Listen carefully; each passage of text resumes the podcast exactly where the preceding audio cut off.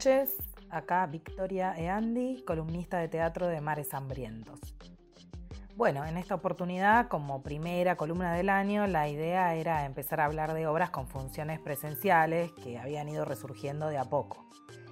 Pero bueno, por obvias razones, habrá que esperar para ir al teatro otra vez. Así que para cuando llegue el momento de reanudación de las actividades culturales, eh, les voy a ir dejando acá dos recomendaciones a tener en cuenta que espero en la próxima columna eh, se puedan profundizar con las obras ya en cartel, ¿no?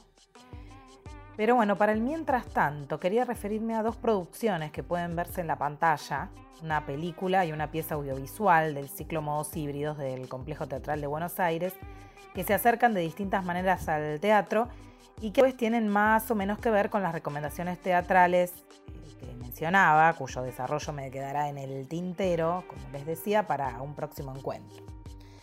Primero menciono estas dos obras, las que van a quedar en el tintero. Una de ellas es Imprenteros de Lorena Vega, que se estuvo dando en el Metropolitan, y la segunda Reinas Abolladas de Victoria Varas, dirigida por Azul Lombardía, recientemente estrenada en el Teatro Cervantes. Ambas, es claro, son creaciones de mujeres, en el caso de Reinas Abolladas, además con un elencazo casi enteramente femenino, y a su vez eh, ambas parten de aspectos eh, que tienen que ver con las propias vidas de las autoras. De hecho, Imprenteros es un biodrama, se trata de teatro documental.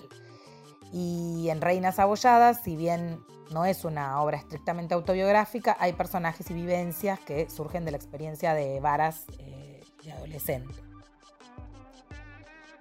Ahora pasamos a, las producciones audiovisuales a las que, en las que me quería detener hoy. Una de ellas es Lo que el río hace, que también tiene su aspecto documental. En efecto, así se subtitula. Se llama Lo que el río hace el documental. Y también es creación de dos mujeres, las hermanas María y Paula Marul. Como general, en todas las piezas del ciclo Modos Híbridos, que se puede ver en la página www.complejo teatral Gobar, se abordó desde el lenguaje del cine la obra que se iba a presentar en 2020 en el Teatro San Martín, que en algún momento podrá eh, eh, verse en forma presencial. Eh, bueno, en este bellísimo documental, la verdad que es hermoso, no solo conocemos la fuente de inspiración y los disparadores que dieron lugar al proyecto, que también tienen que ver con las propias vidas de las mellizas Marul, en particular en relación a un pueblo de Corrientes, sino también em, conocemos cómo sobrellevaron ellas con todo su equipo la creación en pandemia, ¿no? Es decir, no se trata de teatro filmado, ¿no? sino que se genera un lenguaje nuevo, un lenguaje autónomo para abordar eh, el teatro que, bueno, que se anhela que pueda volver en toda su plenitud en algún momento. Cruzando el océano ya, yendo a la otra eh, recomendación, aterrizando ya de lleno en el género cinematográfico, ahora sí, eh, no, no, se trata de un modo híbrido, ¿no? Es propiamente una película. Y viajando unos siglos atrás, recomendamos la película Aquelarre, que puede verse en Netflix o Cinear, dirigida por el argentino Pablo Agüero eh, y con participación de la productora argentina Camposine. Pues bueno, son productoras europeas, ¿no? y que ha ganado varios Goya, varios premios Goya recientemente. Sucede en País Vasco durante la Inquisición. Y acá el director es un varón, pero la película está protagonizada por un grupo de actrices tremendas y tiene una fuerte impronta feminista. Me interesaba traerla a esta columna, cuyo denominador común es el protagonismo de las mujeres, en la que traté de ir dibujando además un arco que empieza con recomendaciones puramente teatrales, pasa por esos modos híbridos que surgen para poder acercarse, al teatro desde la virtualidad, y llega directamente a otro lenguaje, el del cine, que hoy se puede ver con más facilidad, aunque no, no en la pantalla grande. Pero si bien es, el, cine, también se pueden encontrar ahí matrices de teatralidad. Esta película, que Larre, si bien transcurre en el siglo XVII, resuena fuertemente en otras épocas en su planteo sobre la persecución en todas sus formas y a su vez es sumamente actual respecto del empoderamiento de la mujer.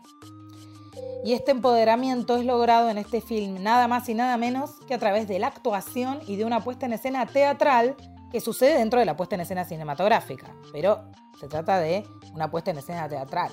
Las mujeres de esta historia deciden convertirse en brujas, esos personajes que se espera que ellas sean para justamente lograr engañar a este cazador, ¿no? que las está persiguiendo supuestamente por eso. Como Sherazad deciden relatar lo que un otro quiere escuchar para ganar tiempo y gracias al teatro, a una gran escena que montan, burlar, aunque sea por un momento, a ese inquisidor. En fin, a pesar de no estar en las salas y mientras aguardamos que vuelvan a ser habitadas, podemos seguir encontrando teatro en otras manifestaciones y apreciar de esta manera el rol fundamental que cumple en la vida cultural y, por qué no, política y social. El teatro resiste a la pandemia, a esperarlo y a buscarlo mientras tanto en todas partes.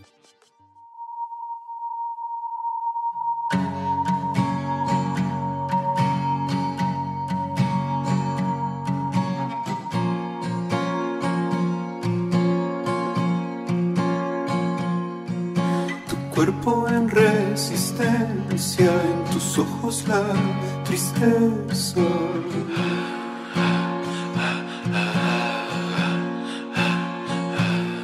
Me licúan y confrontan los nudos en tu espalda.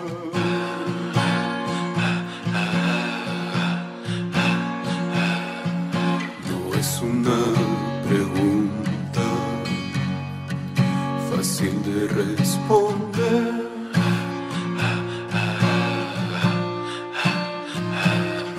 Cuando alguien habla solo con la verdad, habla menos que los demás, habla menos que los demás.